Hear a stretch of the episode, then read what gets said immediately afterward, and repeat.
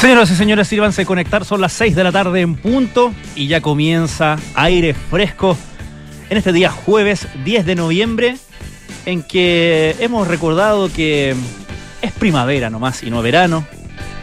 Eh, todo el mundo estará comentando esto, pero no puedo evitar el cliché de comentar el clima, el tiempo más bien, como quien se sube a un taxi y lo primero que uno tiene en la mano es como increíble, ¿ah? Hace un poco de frío incluso. Y dicen que el fin de semana llueve.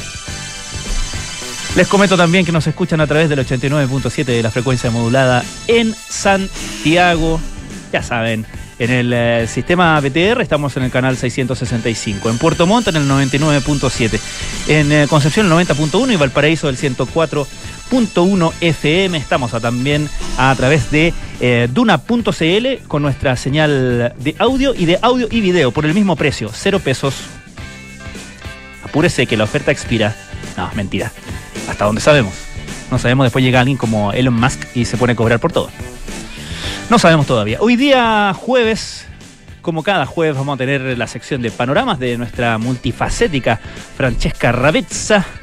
Y vamos a conversar en el segundo bloque con una artista que, que tiene doble militancia, porque es eh, principalmente, o más bien, ha, cultivado una nutrida carrera periodística en torno a las artes eh, visuales. Ella es licenciada en estética, profesora de artes, de artes plásticas pero también periodista y se ha dedicado, de hecho, al comentario de artes visuales por mucho tiempo, eh, pero también ha desarrollado su propia obra artística y este día sábado va a, eh, inaugurar su primera muestra individual en el em, Centro Cultural Las Condes, este sábado cerca del mediodía, ahí en Apoquinto 6570. Vamos a hablar con Carolina Abel. Nosotros eh, primero tenemos que partir con actualidad porque hoy día fue un día bastante, bastante, de bastante atención, tal como lo adelantamos ayer. María José Soto, ¿cómo estás? Bien, ¿y tú? ¿Cómo Muy bien. Oye, estaba leyendo un poco, sabía novedades respecto de la visita que partió hoy día, esta madrugada, del presidente Gabriel Boric a la región de la Araucanía. Eh, está con un contingente policial que lo ha dicho todo el mundo allá, y, mm, periodistas y Mm. políticos, etcétera, y, y gente de la zona, que es inusual el resguardo militar y policial bien importante que tiene y que se notó, por ejemplo, en la mañana cuando llegó a la región de la Araucanía en el trayecto entre Freire y Temuco, que es lo, de- lo que destaca la nota de la Isa Caro, que está allá Mm, precisamente sí, periodista de la tercera, donde eh, se veía a, eh, a mucho contingente militar, eh, se veía a drones en el cielo, digamos, resguardando, eh, todo de, había cortes importantes, etcétera. Eh, claro, generando esta sensación de que eh, se tomaron la cosa muy en serio, digamos. Claro. Recordemos que hubo críticas bien importantes durante la primera visita que hizo la ex ministra del Interior, Mm. eh, eh, porque fue sin, decían ellos, el resguardo necesario y terminó todo con balazos ahí en Temucuicuy. Bochorno, por Eh, no decir lo mismo. Y, y se planteó no como un menos, bochorno y un poco una improvisación del gobierno. Ahora escuchaba al diputado, al diputado Jonet diciendo lo contrario, diciendo que fue excesivo y que da la sensación de que estamos en guerra y que como que uno dice No les ya, gusta nada. No les gusta nada. Claro. Pero efectivamente hay un contingente militar que está desplegado que es inédito. La mayoría de las actividades públicas que ha tenido Boric han sido trasladándose en helicóptero, por lo tanto la prensa no está llegando a muchas actividades. Ah. Eh, él tuvo temprano una reunión con el gobernador regional de eh, Luciano, Ri- Luciano Rivas, que fue uno de los que tuvo esta postura muy dura de plantearle lo que hablábamos ayer, de plantearle al eh, presidente Gabriel Boric, oiga, usted tiene que hablar de terrorismo y terrorismo con, con así, con esas palabras bien claro, porque aquí ¿Y, sí hay y terrorismo. habló de terrorismo? Habló de terrorismo. Escuchemos lo que dijo. Ok. Yo no quiero entrar en una polémica semántica respecto a esto, creo que nos hace, nos hace mucho daño. Yo creo que en la región han habido actos de carácter terrorista. Déjame ponerte un ejemplo, el ataque al molino Grol- Grosmus. Grolmus. El ataque al molino Grolmus. Cuando atacan a Helmut, a Christian y a Carlos Grolmus. En particular a Carlos Grolmus dejándolo en una situación terrible y queman el molino. Eso es un acto de carácter terrorista. Bueno, Pero acto seguido a eso, digamos, él dice, eso sí es de carácter terrorista, así como lo escuchaste, pero él agrega, el problema de esto, es decir, el problema de decir que esto es terrorismo, es que la presión inmediata que viene es eh, tener un gallito político respecto de si se aplica o no la famosa ley antiterrorista. Y él agrega, la ley antiterrorista ha traído muy malos resultados, la ha ido pésimo eh, con la ley antiterrorista, tanto al Estado como a las propias víctimas. Y dijo que claramente no es una herramienta jurídica adecuada para enfrentar nada. Entonces él plantea que desde el gobierno lo que buscan mejor es modificar cuerpos legales, en particular el tema de la ley contra el crimen organizado, darle mayores facultades a carabineros y, eh, ma- dice él, más que, eh, que catalogar un delito de una forma o de otra. Y claro, aquí eh, se plantea de inmediato una crítica de ciertos sectores que dicen, bueno, la, la- la- la- la ley antiterrorista la verdad es que eh, no es primera vez que, a- que alguien dice no funciona, Es una porque dura- que tiene tiempo. que tiene, Mm. que tiene larga data porque lo- los gobiernos pasados han intentado de varias formas tratar de modificarla. Ujú. el proyecto de ley, eh, de hecho la- el último importante, yo me acuerdo con el ex ministro Peñailillo que hizo Claro. intentos también por hacer modificación a la ley terro- antiterrorista y la verdad es que no se avanza en, en eso. Y claro, él plantea de inmediato que eh, claramente no, no funciona, por lo tanto vámonos por otro lado. Y el otro lado que planteaba él, que lo, lo hizo, hizo anuncios bien importantes en materia de cambios, más infraestructura. De hecho, él está con el ministro de Obras Públicas allá, con la ministra Sexpress, la Nelly Uriarte, eh, habla de más recursos para las víctimas. em, también de eh, cámaras de vigilancia, de más infraestructura, digamos, hace- anuncia cambios bien importantes, modificaciones muy importantes que ella plantea que eh, es necesario, eh, que él plantea que es necesario integrar. Habló de un plan nacional contra el crimen organizado que prioriza, por ejemplo, delitos que de los que siempre la autoridad ya han hablado, que son demasiado urgentes, el robo de madera, el tema de la fiscalización de las armas también y también el tema de la seguridad agroalimentaria. Es parte de la gira que está teniendo el presidente de Gabriel eh, Boric, que no ha estado exenta de ciertos sectores dentro de la Araucanía que lo han, eh, lo han, eh, lo han tratado de echar. Dice, no es bienvenido en el Gualmapu, por ejemplo, decían algunos carteles eh, de un lienzo que estaba, por ejemplo, en el camino a su traslado a Temuco. Eh, uno de los lienzos, por ejemplo, decía Gabriel Boric, no eres bienvenido en el Gualmapu. Las primeras víctimas fueron los mapuches, 500 años de lucha. Resistencia mapuche, decía un lienzo en el sector de Rariluca. Obviamente no está teniendo una, una reunión muy fácil, pero eh, de Claro. hecho tuvo encuentros con el gobierno regional. Está en eso, digamos, trasladándose de un lado para otro. Eh, curioso, eh, me cuesta un poco seguir el argumento de que porque la ley antiterrorista tiene problemas, en el fondo, a, su juicio, a juicio de mucha gente, eh, no se puede hablar de terrorismo. ¿Para qué hablamos de terrorismo Claro. si no funciona la ley antiterrorista? Claro, sí, sí, Eh, evidentemente es como poco- raro el argumento. Claro, claro, claro.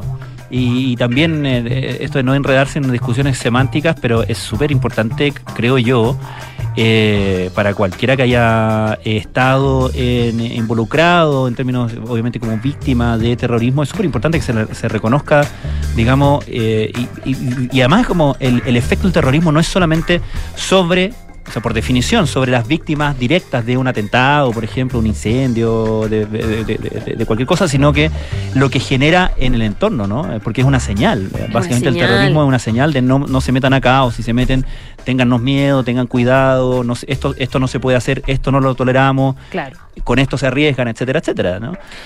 Sí, Em, y, y mira, claro. Matías del Río siempre pone un ejemplo que yo encuentro súper sano. Él habla de la pega que tuvo que hacer durante muchos años el, eh, los sectores políticos españoles para poder erradicar el terrorismo de ETA. Claro. Y claro, él recordaba que parte de la forma en la que pudieron sentarse a conversar fue la, la- el consenso transversal de la existencia de Claro. terrorismo y de condenar el terrorismo más que de reivindicaciones políticas, etcétera, etcétera. Entonces yo creo que efectivamente las palabras importan en este caso. O sea, y tenemos una historia bien traumática con las palabras. O sea, pasamos de eh, excesos a violaciones sistemáticas de derechos humanos, digamos. Por ejemplo, y ahí el, el tema semántico, semántico sí, Sí era importa. importante, ¿no? O sea, como en todos, ¿no?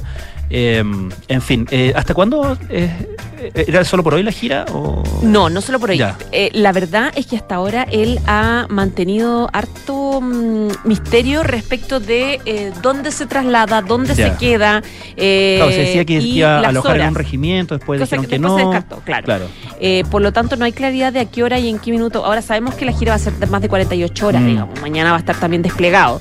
Pero no hay claridad respecto de eh, a qué hora va a volver mañana Ya. Santiago, si efectivamente lo Complicada la elección que tuvieron que hacer en el gobierno de eh, justamente eh, implementar todo este aparataje de seguridad sabiendo cómo iba a ser leído por ciertos sectores, cómo iba a caer en ciertos sectores, pero eh, también sabiendo que no se pueden arriesgar a, a un, a un bochorno.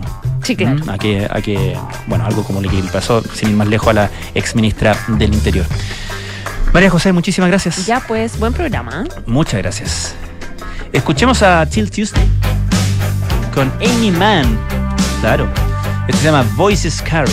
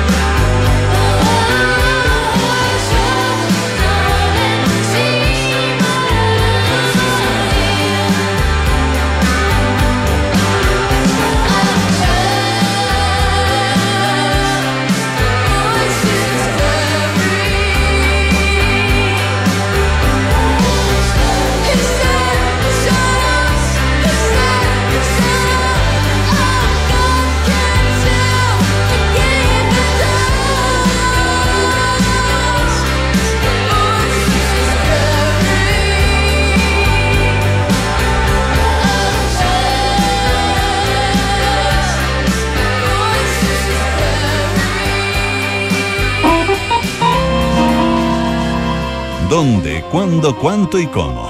Es hora de panoramas en aire fresco con Francesca Ravizza.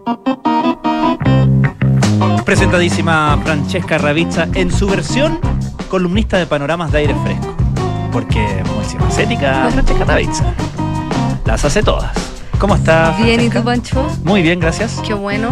Traigo un panorama ligado a los deportes auto. Ajá. Así que estoy mezclando ahí. Estás mezclando facetas. tu- tus especialidades, ok.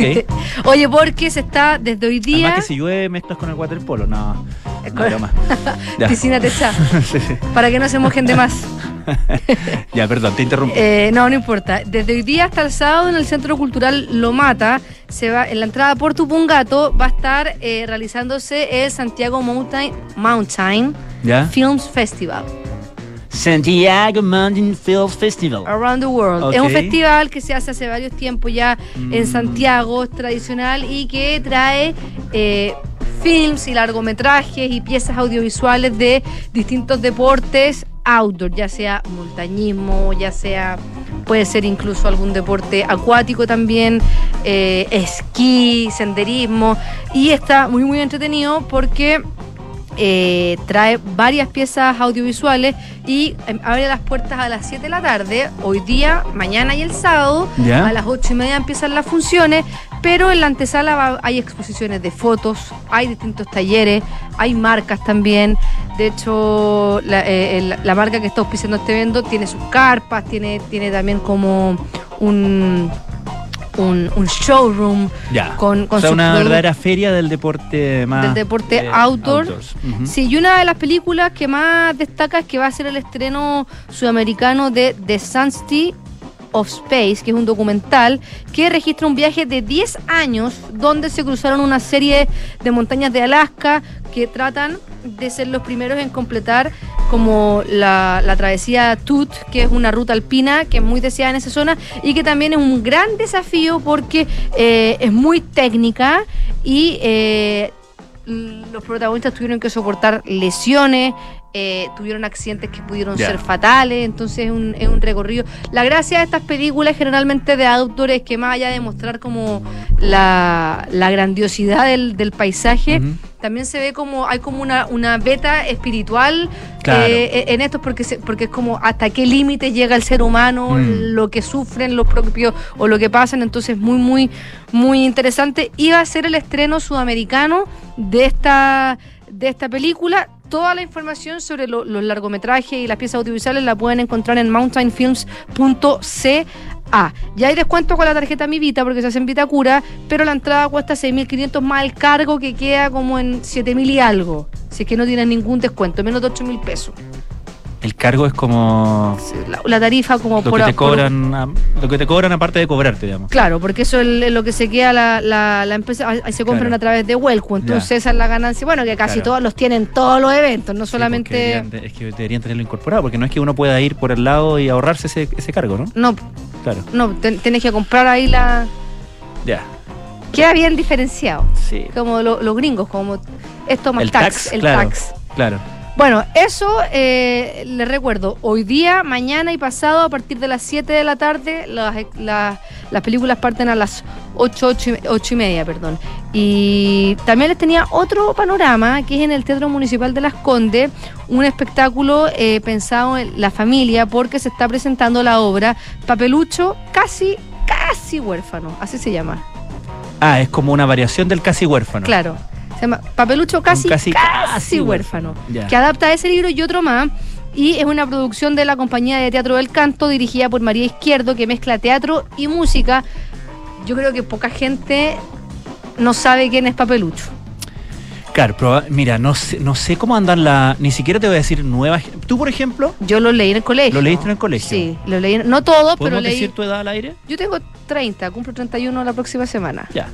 Tenía dudas, por ejemplo, sobre Sí. tu generación. Yo nací en los 90. Ya. Y sí lo Y leían en sí el lo colegio. leímos en el colegio. Ya. No sé si las generaciones que me preceden a mí Ya. leen papelucho en el colegio, por ejemplo. Claro. No sé, ¿Estarán no- en plan lector obligatorio? Bueno, son estos libros de, de- de la autora Ajá. chilena Marcela Paz. Sí, claro.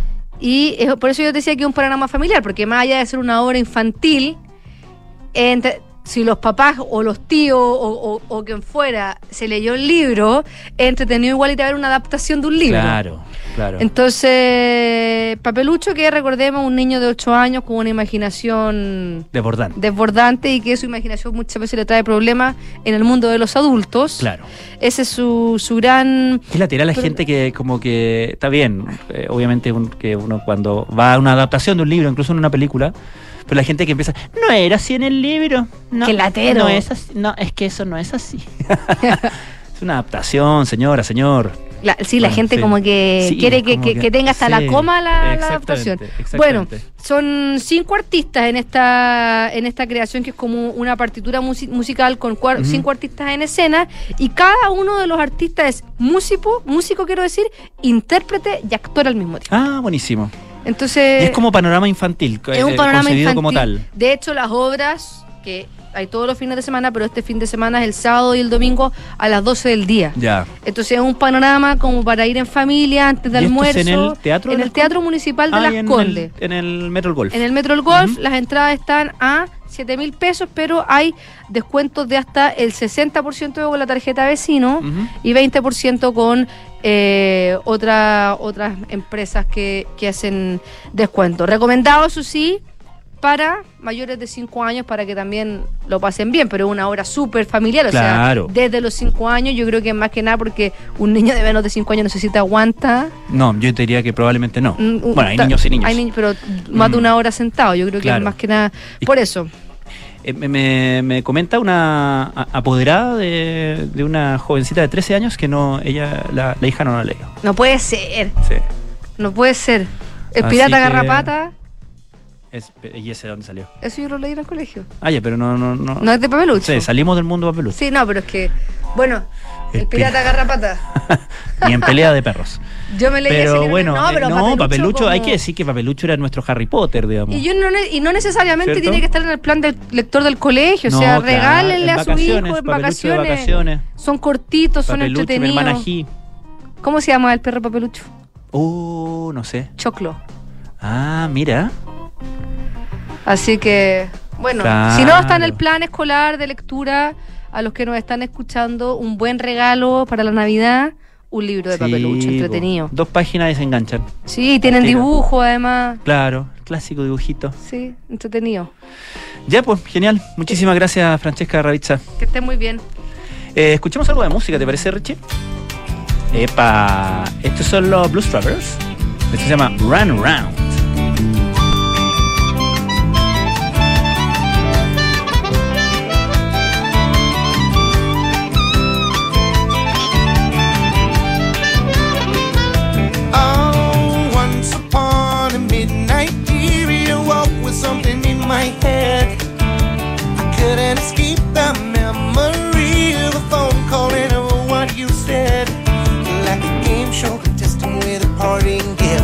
Not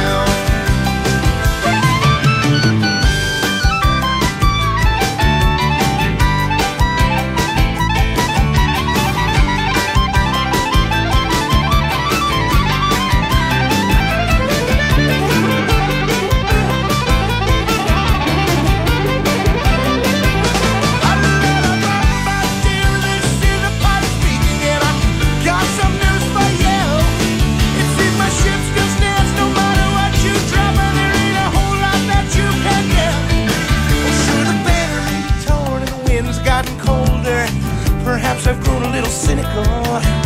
But I know no matter what the waitress brings, I should drink it and always be thought. Yeah, I will drink it and always be.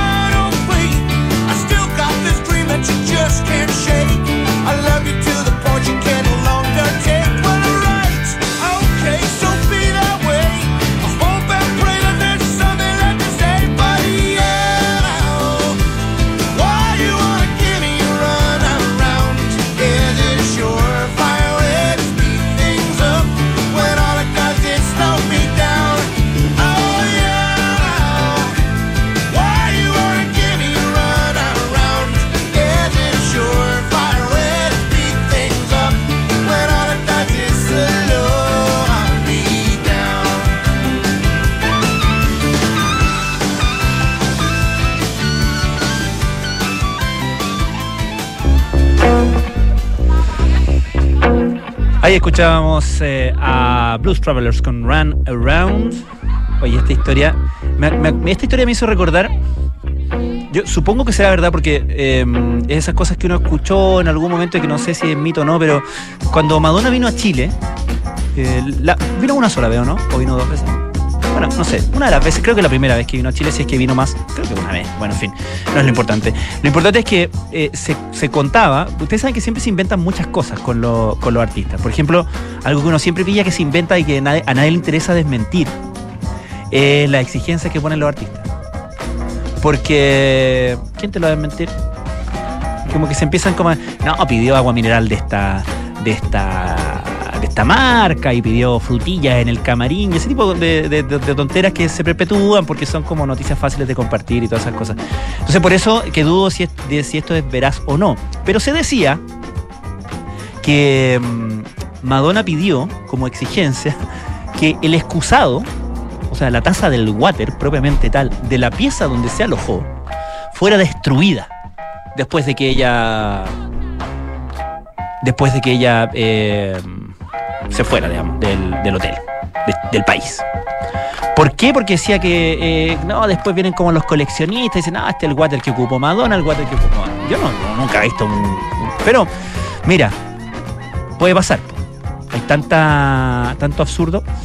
Bueno, ahora el asunto es que eh, e- esta noticia es que salen a subasta unas sandalias que eran de Steve Jobs. ¿Ya? Una, esta típica marca eh, que los invitamos a ser auspiciadores del programa, de hecho, ahora que viene la temporada, que estamos en temporada primavera-verano, que hoy día no se note mucho. Esta marca Birkenstock. La típica tiene como, como la, la- forma del pie, como que un, corchito abajo, en fin. Ya. eh, esta Birkenstock la ocupaba Steve Jobs eh, y las botó a la basura.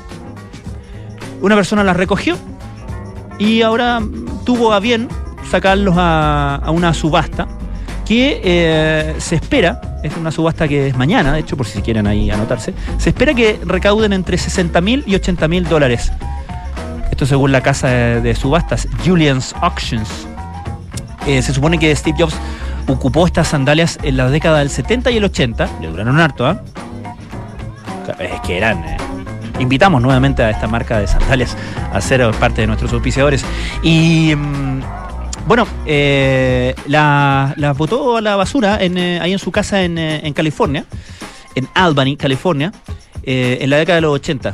Eh, ¿Y quién lo sacó a la basura? Un tipo que era un chef que se llamaba Mark, que se llama Mark Chef. chef. Pero bueno, no sé si está por- estaba condicionado por su nombre. Eh, y él eh, administraba las propiedades de Jobs ahí en Albany, California. Entonces, dice que mm, eh, estaba, él, él, eh, qué sé yo, lo ayudaba en labores no solamente de administración, sino que también de jardinería orgánica, cocina de alimentos naturales. Steve Jobs ya estaba interesado en eso, en fin. Eh, y bueno, dice que, eh, con, eh, que varios de los que trabajaban ahí en, en las propiedades se quedaron con algunas cosas de las que se había deshecho Steve Jobs. Eh, y varias de esas cosas las vendieron en Goodwill. Goodwill es como una tienda, o sea, de hecho me llama la atención que digan que las vendieron en Goodwill, porque en general eh, tienen donaciones en Goodwill, son como tiendas de segunda mano. eh, que, que si uno encuentra cosas muy baratas y que, y que son, han sido donadas, en el fondo son como para beneficio de gente de gente en situación de calle y refugio y cosas así. Eh, así que, bueno, a, las 10 de la mañana, eh, mañana hora del este de Estados Unidos, comienza la subasta. El precio inicial es de 15 mil dólares. Eh, y es- no, y no es primera vez que se subastan estas sandalias de Steve Jobs, porque la primera fue en 2016. Se vendieron a una persona anónima por 3.400 dólares. Así que, si, si, si- si- me pregunta Richie qué números serán. Fíjate que no lo informa la nota que estoy leyendo en gizmodo.com. Eh, es una buena, buena pregunta porque y fíjate que el calzado de Steve Jobs, como muchas cosas de Steve Jobs, ha sido objeto de, mucha atención. ¿Te acuerdas? Porque como siempre ocupaba zapatillas blancas en, su, en el escenario, todo el mundo sabía muchos detalles de esas cosas.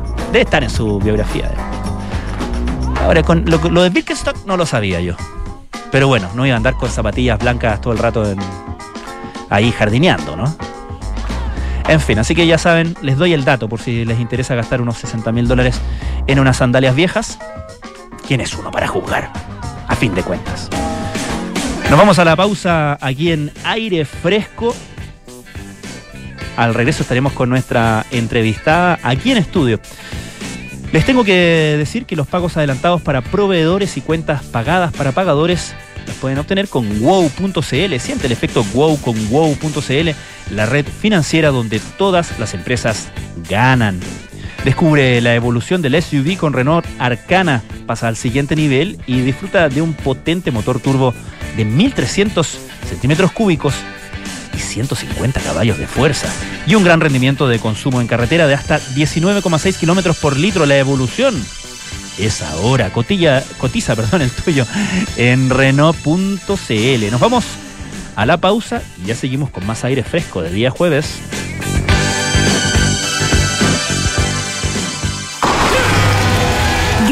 Alianza entre la Universidad de San Sebastián y el Club Manquehue, llega por primera vez a Chile Rafa Nadal Academy. Del 14 al 25 de noviembre, la escuela entrenará utilizando la innovadora metodología de Rafa Nadal impartida por los mejores técnicos, quienes le han acompañado a lo largo de su exitosa trayectoria. Para más información, escribe a tenis arroba. Universidad San Sebastián, siempre apoyando el deporte. Oye, está lindo tu auto. Te felicito. Es un SUV, ¿verdad? No, es la evolución del SUV. ¿Cómo es eso? Es la evolución del SUV. ¿Eh? Es amplio, tiene onda, es súper tecnológico. Mira tú, ¿eh? me gustó. Renault Arcana, la evolución de SUV, con un diseño único interior y exterior. Potente y eficiente motor turbo con 150 HP, que rinde hasta 19,6 kilómetros por litro, 475 litros de capacidad en su maletero. Y para mayor seguridad, 6 airbags integrados y cambios dinámicos gracias a su Paddle Shift. Cotiza el tuyo en Renault.cl y súbete a un Renault Arcana. Derco Center. Sofía, avísale a los proveedores que los pagos se van a atrasar. Deja de sufrir, Sofía. Hay una nueva forma de financiar tus cuentas por pagar. Don Mario, estamos atrasados con los pagos. Su factura será pagada en las próximas semanas. Tranquilo, Mario. Desde hoy podrás adelantar el pago de tus facturas sin comisiones ni esperas. Siente el efecto wow. Wow.cl, la plataforma gratuita donde adelantamos los pagos a proveedores y si eres pagador, pagamos por ti. Wow.cl, la red financiera donde todas las empresas ganan. Enfrentar el cambio climático es tarea de todos. Duna, por un futuro más sostenible. Como parte de su compromiso con la innovación, Acciona ha puesto en marcha el proyecto Witness, cuyo objetivo es desarrollar un indicador biológico que haga frente a uno de los mayores desafíos de la desalinización por osmosis inversa, el ensuciamiento de las membranas. El indicador desarrollado por la compañía permitirá disponer de un diagnóstico preventivo para ajustar las condiciones de operación de las plantas desalinizadoras de agua de mar, minimizando los niveles de suciedad. Para potenciar su funcionamiento, este indicador se integrará en una herramienta predictiva basada en inteligencia artificial, la que será validada en las instalaciones de innovación Acciona en Murcia, España. Acciona, expertos en el desarrollo de infraestructuras sostenibles para recuperar el planeta. David Cassidy se convirtió en ídolo juvenil después de su éxito en la serie de televisión La familia Patridge. A pesar de vender millones de discos, nunca pudo conseguir el respeto del ambiente musical que lo consideraba un ídolo prefabricado y un invento de una industria que se enriqueció a costa de su desgracia. Esa es la historia que te contaremos hoy en Sintonía Crónica Epitafios. David Cassidy, el eterno adolescente. En Duna, sonidos de tu mundo.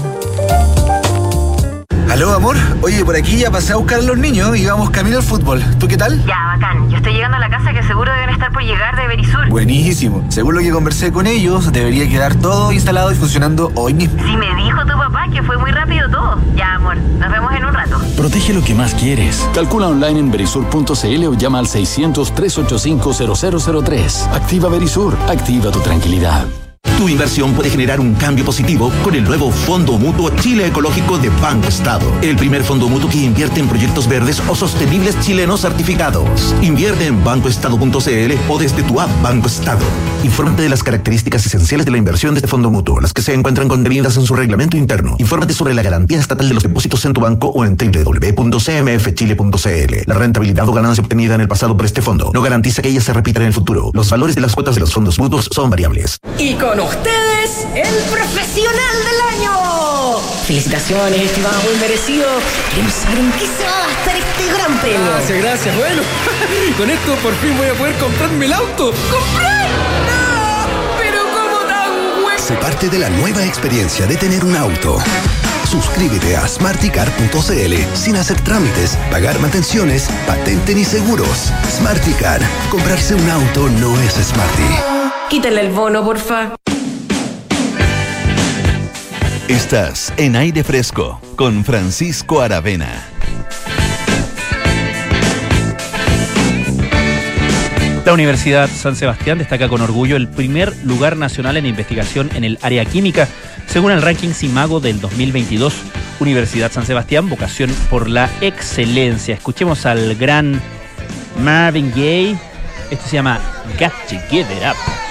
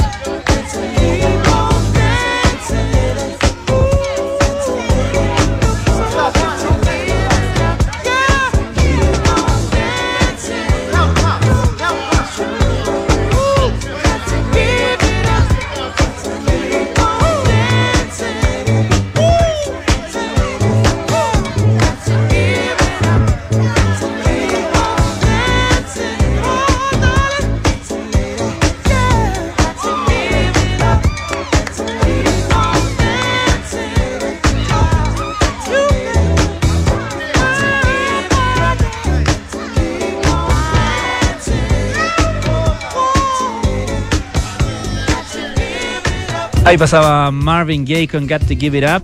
Y ya estamos en el estudio con nuestra invitada de hoy. Ella es eh, doble militante, ¿ah? es artista y periodista.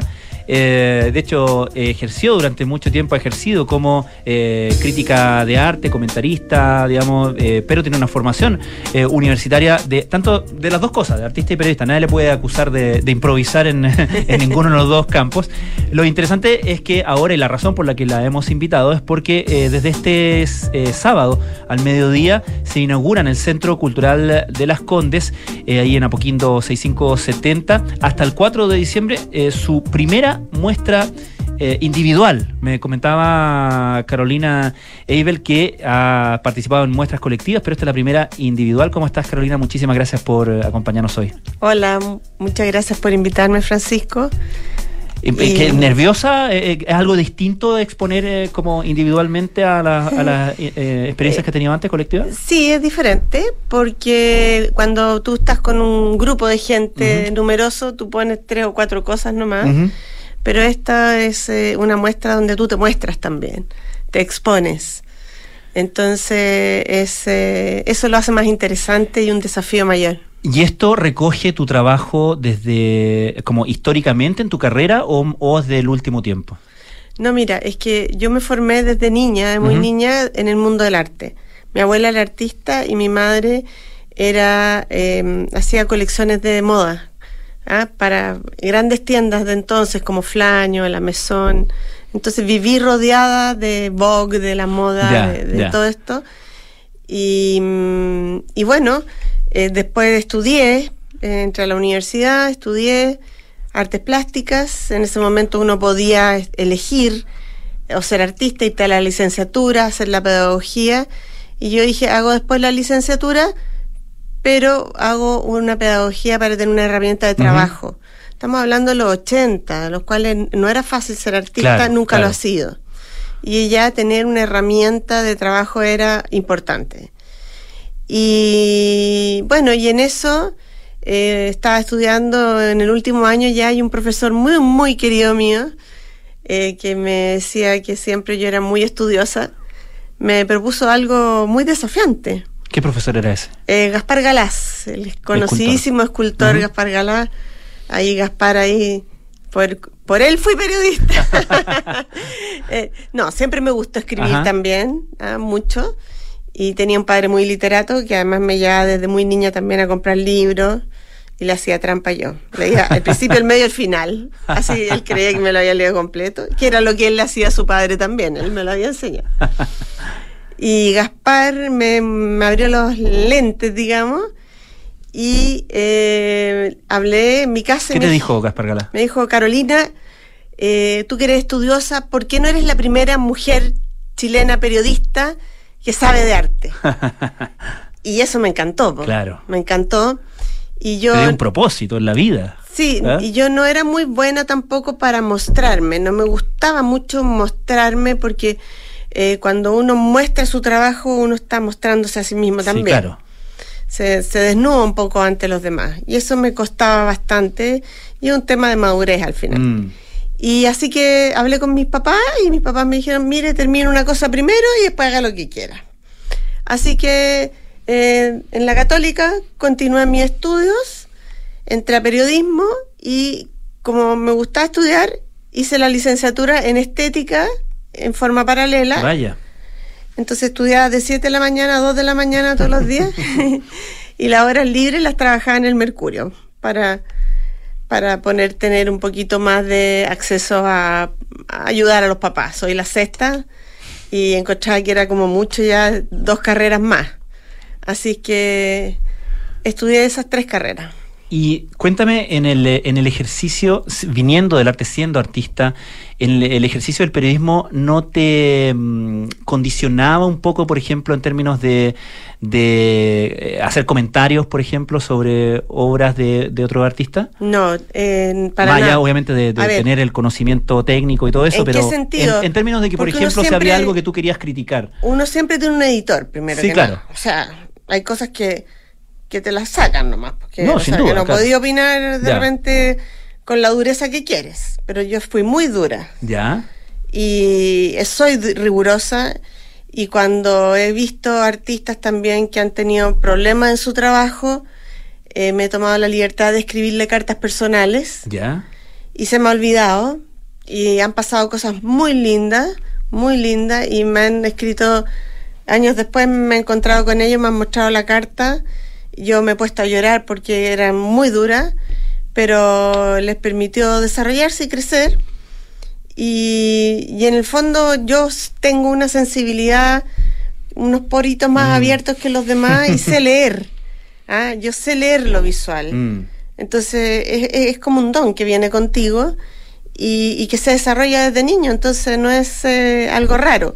Claro, pero pasa, por ejemplo, eh, que eh, también hablando un poco de la experiencia personal, cuando uno eh, es más joven, es como más eh, vehemente, qué sé yo, entonces si uno eh, al escribir, sobre todo al, al hacer críticas, comentarios, de repente puede ser un poquito más eh, vehemente, justamente, No, que, no. que lo hubiera sido eh, después, ¿no? ¿No te pasa eso que miras como en No. retrospectiva dice, "Ah, acá me, no, se me pasó porque yo mano"? tuve muy buenos editores Ya.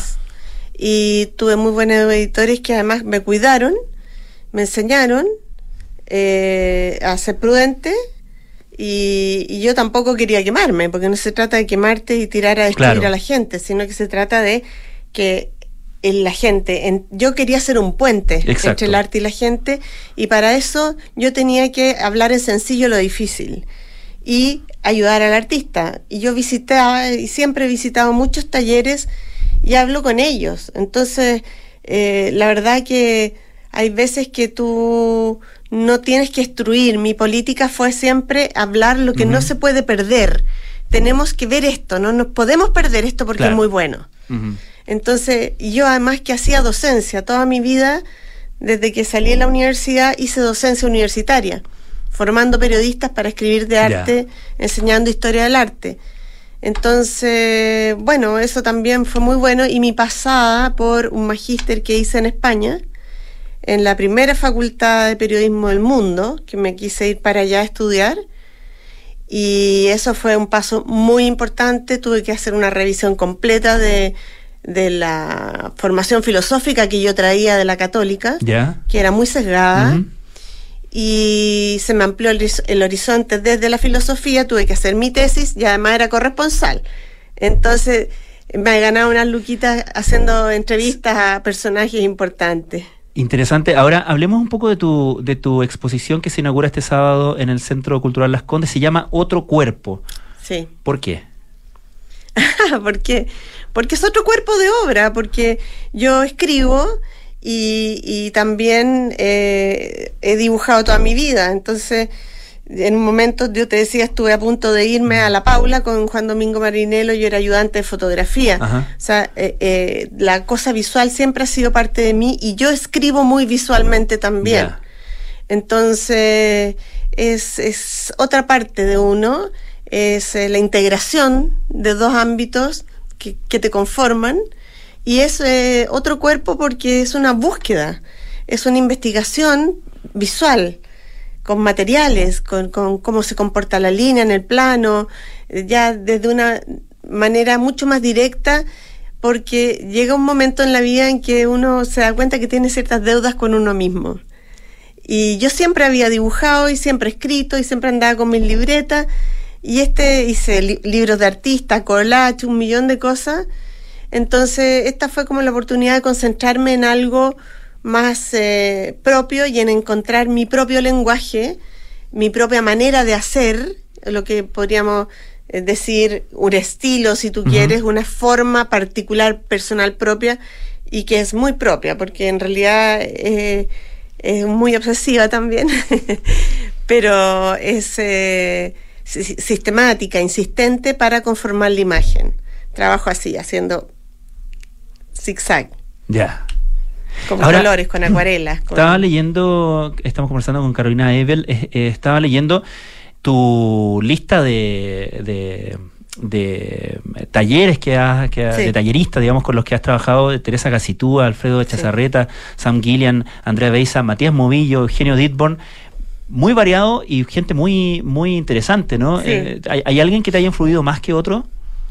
Eh, mira, yo los que más me animaron a hacer esto que estoy haciendo hoy día son dos escultores. ¿Ya? Uno es Federico Aslen Perfecto. que me dijo, Carolina, dibuja todos los días, todos los días. Y me lo dijo muchas veces y empecé a hacerlo. Y otro artista muy querido, que es Mario Arrasal, y que él me convenció y me me ha llamado muchas veces, Carolina, eso no es tuyo, tienes que mostrarlo, tienes que compartirlo. Y también la gente del. Cultural de las Condes que me dijeron, oye, eso es bueno, tienes que mostrarlo. Y por supuesto Matías, porque con Matías, Matías Movi- Movillo. con Matías tenemos una historia muy linda, porque yo le escribía sus primeros catálogos, yo le hice Ah, sus buenísimo. primeras críticas terribles, lo desarmé. En su época eh, En- más inicial, realista. Inicial, Sí, sí, sí. Le hice su primera entrevista y, mm, y llegó un minuto que a mí no me gustaba tampoco. Yo escribía muchos catálogos, libros, hago investigaciones. Entonces le dije, hay que cambiar la mano. No me gusta acapararme un artista, sino que creo que siempre hay que tener varias miradas. Genial. Eh, Y la palabra me quedó corta. Hace muchos años yo dije, en los 90 ya la palabra no me servía para hablar de arte. Y llegué a la conclusión que la mejor crítica para una obra de arte era otra obra de Otra arte. obra de arte. Porque el mismo lenguaje. Súper interesante, Carolina Abel. Otro cuerpo se llama la muestra que se inaugura este sábado 12 a las 12 y media en el Centro Cultural Las Condes, ahí en eh, Apoquindo 6570. Va a estar abierto hasta el domingo 4 de diciembre. Carolina, muchísimas gracias por habernos visitado Muchas hoy. gracias y los invito a las visitas guiadas. Yo voy a estar ahí. Genial. Así que un millón. Un Muchísimas aquí. gracias. Nosotros nos vamos, ya llega mm, Cartas Notables con eh, Bárbara Espejo presentando Clara Schumann y Johannes Brahms. Luego Nada Personal con Josefina Ríos y Matías del Río. Luego Terapias Chilenses con María José Ochea, Arturo Fontaine y Paz Suárez. Y luego Sintonía Crónica Epitafios con Bárbara Espejo y Rodrigo Santamaría. Hoy presentando a Elmore James. Nos encontramos mañana viernes. Ya sé eh, lo que les vamos a ofrecer mañana viernes y eh, está relacionado con la comida. Ah, Así que, bien, para que vayan haciendo hambre. Nos encontramos a las 6 de la tarde mañana entonces. Que les vaya muy bien, que tengan una muy buena tarde.